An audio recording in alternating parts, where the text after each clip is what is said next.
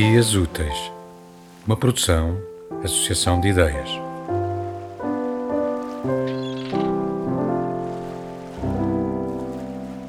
Three days after Mom's funeral, while my father and I were walking through the parking lot of his Chase branch, he stopped and peered around, his hands balled into fists. Is it a ghost you're looking for or an old enemy? I asked. What do you mean? He shot back, his eyebrows furrowed into a V, implying that he found my question nonsensical.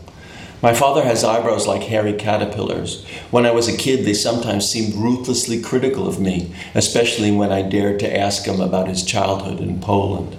You seem convinced that somebody dangerous is going to show up around here, I told him, trying to sound casual. Around here where? he asked.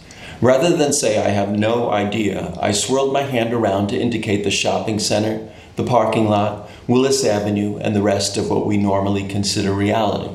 Bah, he said, flapping his hand at me as if my version of reality didn't count for much from where he was standing, but he also shivered. Which was when a familiar latch opened inside me and I felt time slowing down. And I made the old mistake of gazing into his big black watery eyes for far too long.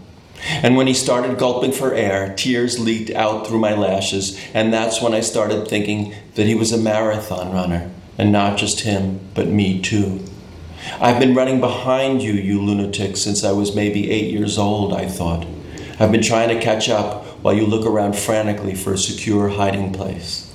In answer to his worried glance, I told him that it was the frigid wind that had made my eyes tear. I also tied his woolen scarf around his neck and kissed him on the forehead. Children of Holocaust survivors learn to hide their irritation early on, of course.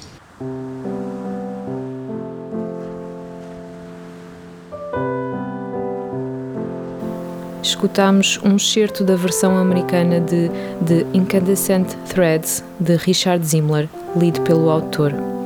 A edição é da Parthian Books.